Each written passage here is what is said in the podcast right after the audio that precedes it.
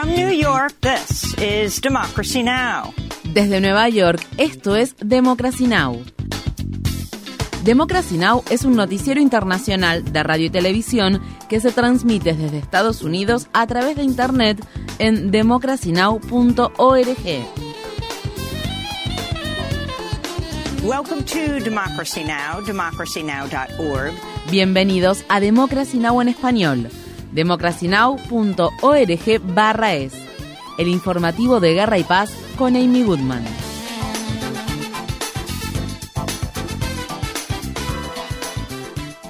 Israel y Hamas acordaron detener los combates durante 48 horas más después de que los mediadores lograran un acuerdo para que ambas partes intercambien más prisioneros palestinos por rehenes israelíes. El lunes, la Cruz Roja dijo que había facilitado la liberación y el traslado de 11 rehenes israelíes que habían estado retenidos en la franja de Gaza. Su liberación se produjo al tiempo que Israel liberó a tres mujeres y 30 niños palestinos de prisiones israelíes. Este fue el cuarto intercambio que realizaron ambas partes desde que la tregua en Gaza entró en vigencia la semana pasada. Los ataques que Israel ha lanzado desde el 7 de octubre contra la franja se han cobrado la vida de unas 15.000 personas, de las cuales más de 6.000 son niños y niñas. La Organización Mundial de la Salud advierte que a menos que se restablezca rápidamente el sistema de salud del enclave palestino, pronto podrían morir más palestinos por enfermedades que habrían sido evitables a no ser por los bombardeos israelíes. El lunes, el cirujano británico palestino, Dr. Ghassan Abusita, habló sobre lo que vivió en los hospitales de Gaza.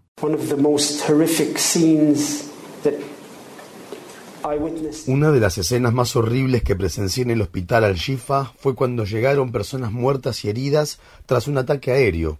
Los miembros del personal médico y de enfermería del hospital corrían frenéticamente por el departamento de urgencias mirando los rostros de los heridos y muertos para comprobar si había familiares suyos entre ellos y en muchos casos sus hijos e hijas estaban entre los muertos y heridos.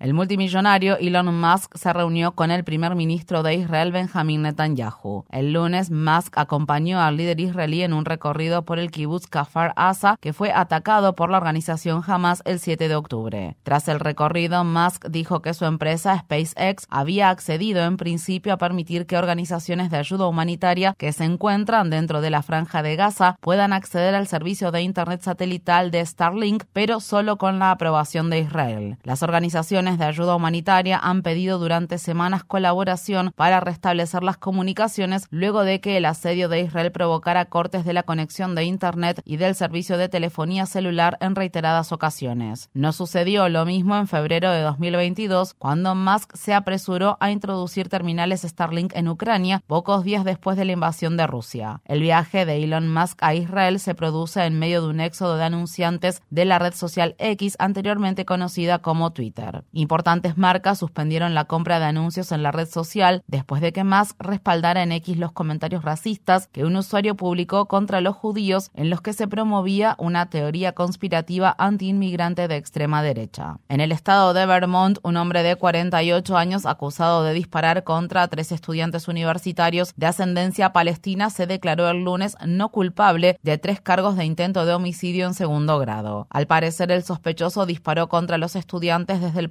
de su casa cuando estos pasaron caminando por allí. El fiscal general de Estados Unidos, Merrick Garland, dijo que el FBI está investigando si el tiroteo fue un delito de odio. Mientras tanto, dos de los estudiantes permanecen hospitalizados. Hijama Wartani, que recibió un disparo en la columna vertebral, habría perdido la sensibilidad en la parte inferior del cuerpo. Para más información sobre este tema, visite nuestro sitio web democracynow.org/es. En Nueva York, un ex alto cargo del Departamento de Estado de Estados Unidos se declaró no culpable de los cargos de acoso y delito de odio después de que se hiciera viral un video en cuyas imágenes se lo podía ver acosando y amenazando a un vendedor de un carrito de comida halal con un lenguaje violento, racista e islamófobo. Stuart Seldowitz se desempeñó como subdirector de la Oficina de Asuntos de Israel y Palestina del Departamento de Estado de Estados Unidos de 1999 a 2003. Asimismo, Seldowitz se desempeñó como asesor de seguridad nacional durante el gobierno de Obama. En Washington, D.C., un grupo de legisladores estatales, simpatizantes y activistas en defensa de los derechos del pueblo palestino iniciaron una huelga de hambre para exigir un alto el fuego permanente en la franja de Gaza. El lunes, los manifestantes se reunieron frente a la Casa Blanca para llevar a cabo una acción de protesta pacífica de cinco días. Estas fueron las palabras expresadas por Rana Abdelhamid, una ex candidata al Congreso de Estados Unidos y líder comunitaria egipcia estadounidense del distrito de Queens en Nueva York. Durante las últimas dos semanas hemos visto un aumento increíblemente dañino de los actos de violencia que afectan a todas nuestras comunidades. Cuando normalizamos las muertes y el asesinato del pueblo palestino como parte de nuestra política exterior, normalizamos la muerte y la violencia aquí, en Estados Unidos, en todas nuestras comunidades. Tenemos que entender que la violencia solo genera más violencia. Lo que necesitamos es negociación, lo que necesitamos es diplomacia, lo que necesitamos son derechos humanos y que todas las familias puedan estar seguras y regresar a sus casas de manera segura, y no tengan que soportar más bombardeos, más actos de violencia y más destrucción. La activista y actriz Cynthia Nixon, mejor conocida por su papel en la serie de televisión Sex and the City, se encuentra entre las personas que se unieron a la huelga de hambre. Nixon, quien en el pasado fue candidata para la gobernación de Nueva York, también habló el lunes. We are hunger striking um, as a way of Estamos haciendo huelga de hambre como una forma de poner en conocimiento de todos que sí, los palestinos están siendo bombardeados y asesinados, pero también están muriendo de hambre y muchos de ellos están al borde de la inanición. El secretario general de las Naciones Unidas ha pedido una vez más a los países que actúen para evitar un aumento catastrófico de la temperatura global. Antonio Guterres habló el lunes con la prensa en Nueva York en vísperas de la conferencia de las Naciones Unidas sobre el cambio climático denominada COP28 que comenzará a finales de esta semana en Dubái. Durante el fin de semana Guterres visitó la Antártida para ver de primera mano el impacto mortal de la crisis generada por el cambio climático. Guterres advirtió que el hielo marino a lo largo de la costa de la Antártida está ahora 1,5 millones de kilómetros cuadrados por debajo del promedio para esta época del año, mientras que el hielo marino del Polo Sur se está derritiendo tres veces más rápido que a principios de la década de 1990.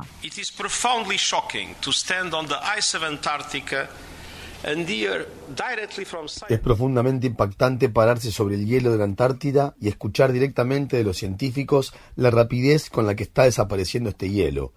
Este año el hielo marino de la Antártida alcanzó un mínimo histórico. Eso nos importa a todos. Lo que pasa en la Antártida no se queda en la Antártida. Vivimos en un mundo interconectado.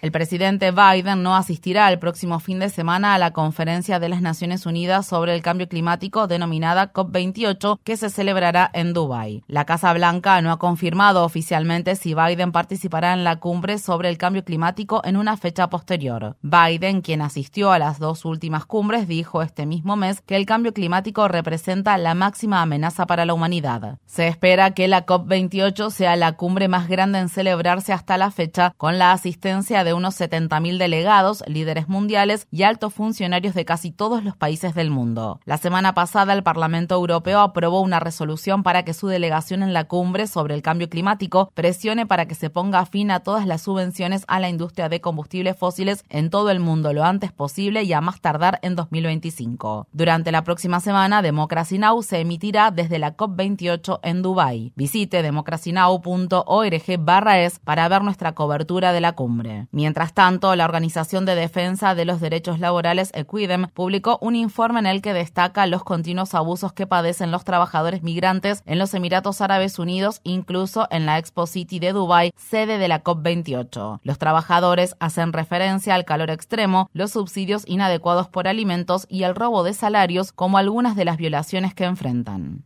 Una operación encubierta de la organización periodística Center for Climate Reporting ha revelado un plan del gobierno saudí para aumentar artificialmente la demanda de petróleo a nivel mundial, solo unos pocos días antes de que se dé inicio a la conferencia de las Naciones Unidas sobre el cambio climático denominada COP28. Un equipo de periodistas que se hizo pasar por inversores petroleros habló con funcionarios del programa de sustentabilidad petrolera de Arabia Saudí, quienes admitieron haber ofrecido productos derivados del petróleo y diésel a África y Asia en el marco de un programa controlado por el Ministerio de Energía saudí. La investigación que realizaron los periodistas fue transmitida como parte de un informe del noticiero del canal de televisión británico Channel 4. Una admisión extraordinaria por parte de funcionarios saudíes de que están intentando aumentar artificialmente la demanda de petróleo en medio de la crisis generada por el cambio climático.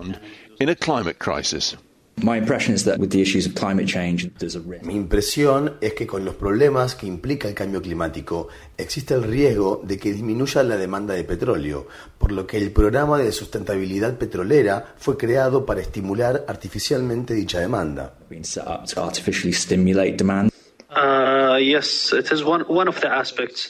Sí, es uno de los aspectos que estamos intentando llevar adelante. Es uno de los principales objetivos que estamos tratando de lograr. One of the main objectives that we are trying mm. to hmm. accomplish El director del Centro de Estudios sobre el Clima y la Energía PowerShift África, Mohamed Adou, dijo en respuesta, el gobierno saudí es como un narcotraficante que intenta que África dependa de sus productos dañinos. El resto del mundo está abandonando la industria sucia y contaminante de los combustibles fósiles y Arabia Saudí, que busca de forma desesperada más clientes, está centrando su atención en África. En noticias relacionadas, documentos obtenidos por el Center for Climate Reporting han revelado que el anfitrión de la COP28 los Emiratos Árabes Unidos, planeaba utilizar la conferencia de las Naciones Unidas sobre el cambio climático como una oportunidad para concretar acuerdos sobre petróleo y gas con 15 países. Más funcionarios de las Naciones Unidas están expresando su profunda preocupación por el empeoramiento de la crisis humanitaria en la República Democrática del Congo. La Agencia de la ONU para los Refugiados y UNICEF dijeron estar profundamente alarmados porque en el este del país se está incrementando la violencia entre los grupos armados y las Fuerzas Armadas gubernamentales que ha obligado a millones de personas a abandonar sus hogares. El conflicto en curso también ha dificultado el ingreso de la ayuda humanitaria. Las agencias de la ONU también advierten sobre graves violaciones de derechos humanos incluso contra niños y niñas, con informes de violaciones, secuestros y asesinatos arbitrarios de civiles. Muchos lugares de refugio están superpoblados y las personas que se encuentran allí tienen acceso limitado a alimentos y agua potable. No queremos esta vida de estar pidiendo limosna. En casa teníamos campos, ganado y vivíamos muy bien. Lo más importante es que termine la guerra para poder volver a casa. Esto se produce en un momento en que la República Democrática del Congo se prepara para las elecciones presidenciales que se celebrarán en diciembre. La seguridad en la región oriental ha sido un tema central para los candidatos que esperan derrocar al presidente congoleño Félix Tshisekedi. Rusia ha abierto una causa penal contra la galardonada escritora y periodista rusa estadounidense Maya Gessen. El gobierno ruso acusa a la escritora de planta de la revista The New Yorker de difundir información falsa sobre la masacre masacre de civiles ucranianos por parte de las Fuerzas Armadas rusas que tuvo lugar en marzo de 2022 en la ciudad de Bucha. Gessen vivió y trabajó en Rusia durante décadas antes de regresar a Estados Unidos en 2013 después de que el Kremlin comenzara a aplicar leyes brutales contra la comunidad LGBTQ. Los cargos penales que enfrenta en Rusia también limitarán sus viajes a países que tengan tratados de extradición con Moscú. En noticias relacionadas, un tribunal ruso ha extendido la prisión preventiva del periodista del periódico The Wall Street Journal, Evan Gerskovich, por otros dos meses. La sentencia se dictó en la mañana de este martes en una audiencia a puerta cerrada. El periodista se encuentra encarcelado desde marzo por cargos de espionaje y enfrenta una condena de hasta 20 años de prisión si es declarado culpable. Ken Squire, una leyenda de la industria de la comunicación estadounidense, defensor de toda la vida de los medios independientes y propietario de WDEV, una de las estaciones de radio comunitaria más antiguas de Estados Unidos, murió el 15 de noviembre a los 88 años de edad. Squire fue el primer periodista incluido en el Salón de la Fama de la Asociación Nacional de Carreras de Auto de Serie en reconocimiento al rol que tuvo como locutor de la cadena CBS en la transmisión de las carreras de autos por la televisión nacional. Squire también llevó Democracy Now! al estado de Vermont cuando WDEV se convirtió en una de las primeras estaciones de radio comerciales en emitir nuestro programa en 2004. Ken Squire creía que la radio debía servir a la comunidad y proporcionar diversos puntos de vista para que todos se sintieran representados en la programación. Infórmate bien. Visita nuestra página web democracynow.org/es. Síguenos por las redes sociales de Facebook, Twitter, YouTube y SoundCloud por Democracy Now! es.